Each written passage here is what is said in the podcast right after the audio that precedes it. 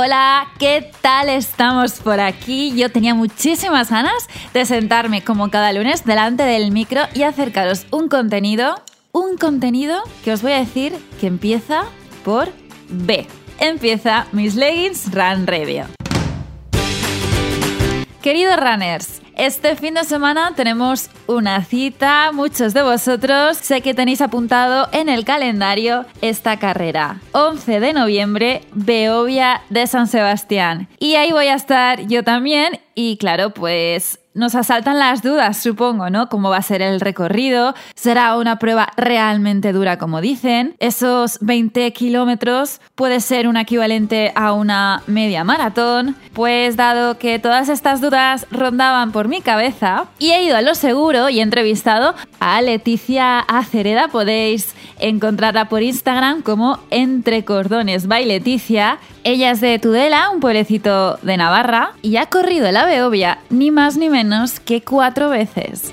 nada más empezar la entrevista, esto fue lo, lo que me dijo. Es real esto de que la Beovia te engancha y que cada vez, una vez que haces una, estás pensando, cuando cruzas la meta, ya piensas en el año siguiente, porque realmente es una carrera, es algo más que una carrera, por decirlo así. Bueno, vamos a por la primera pregunta. El día previo a la carrera, ¿qué ambiente hay? Porque todo el mundo habla de eso, no solo es la carrera, sino es todo lo que engloba ese fin de semana. Cuando te digo que es más que una carrera, es que eh, no es solamente los, los 20 kilómetros que suponen llegar, ir desde Beove hasta San Sebastián, sino todo el ambiente que se genera, te diría, desde ya, o sea, desde este fin de semana todo el mundo ya está con la cabeza en la Beovia, incluso aquí en Navarra, que es, pues este, somos la comunidad vecina, ¿no?, al País Vasco, es como la pregunta de, de, entre los corredores de la zona, el fin de semana que viene la Beovia, ¿no?, o sea, lo damos como algo...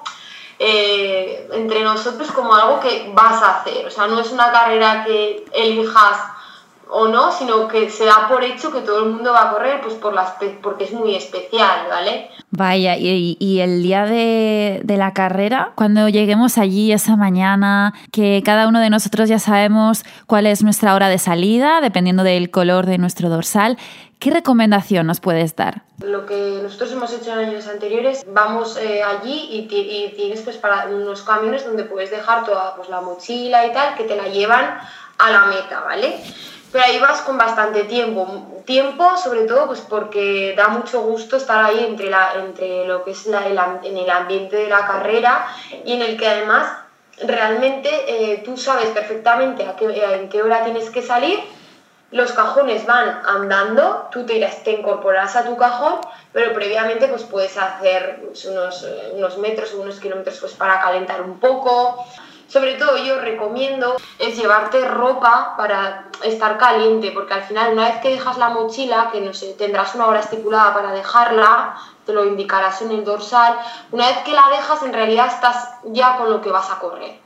Entonces lo que hace la mayoría de la gente es cogerse chaquetas, sudaderas, pantalones, chubasqueros, que son viejos, que van a tirar quizás o que lo tienen pues, en casa, de que no lo van a volver a utilizar, se lo ponen nos lo ponemos y antes de salir a correr hay incluso contenedores para dejarlo, tirarlo, entre comillas, y luego de hecho hay gente, ves gente que está recogiendo esa ropa que los corredores han dejado.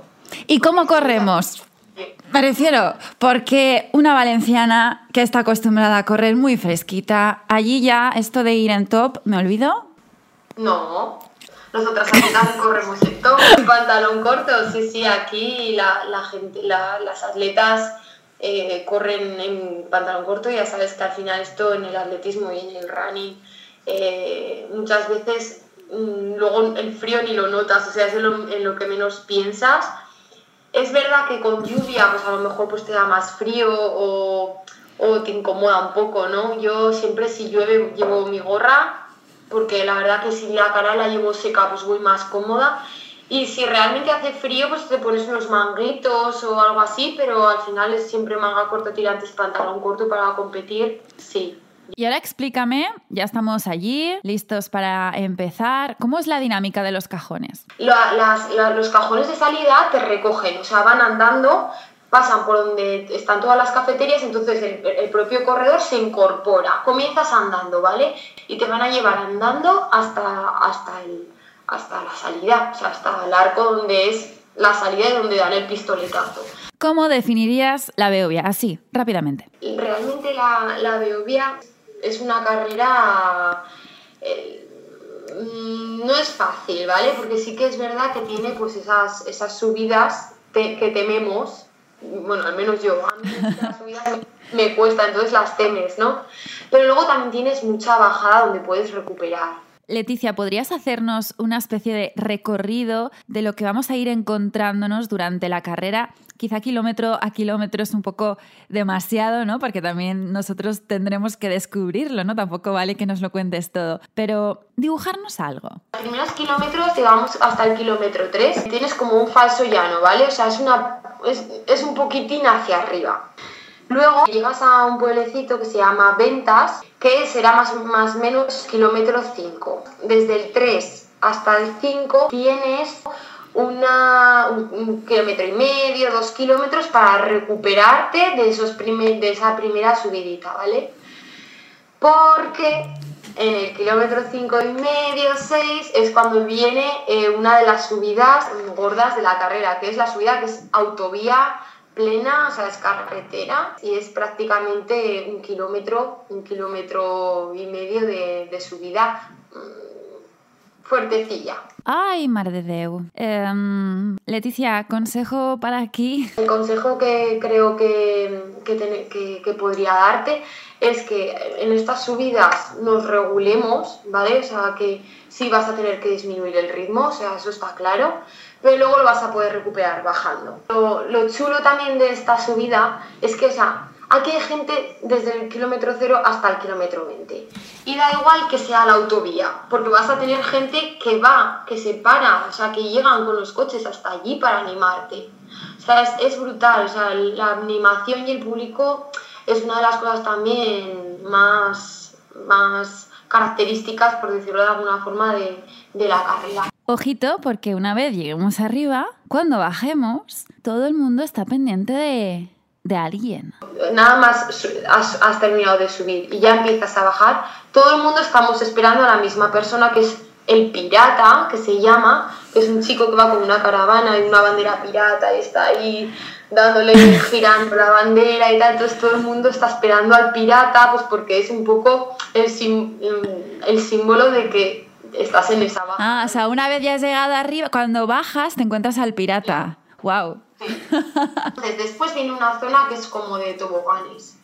Fácil. O sea, tienes subiditas, pero bajadas de poca distancia. Ahora voy a presentaros a alguien. Recordad este nombre, el Alto de Miracruz. Del 16 al 17 tenemos el Alto de Miracruz, que es un puerto, puerto pero esta subida son 800 metros, además, que es que es casi un kilómetro.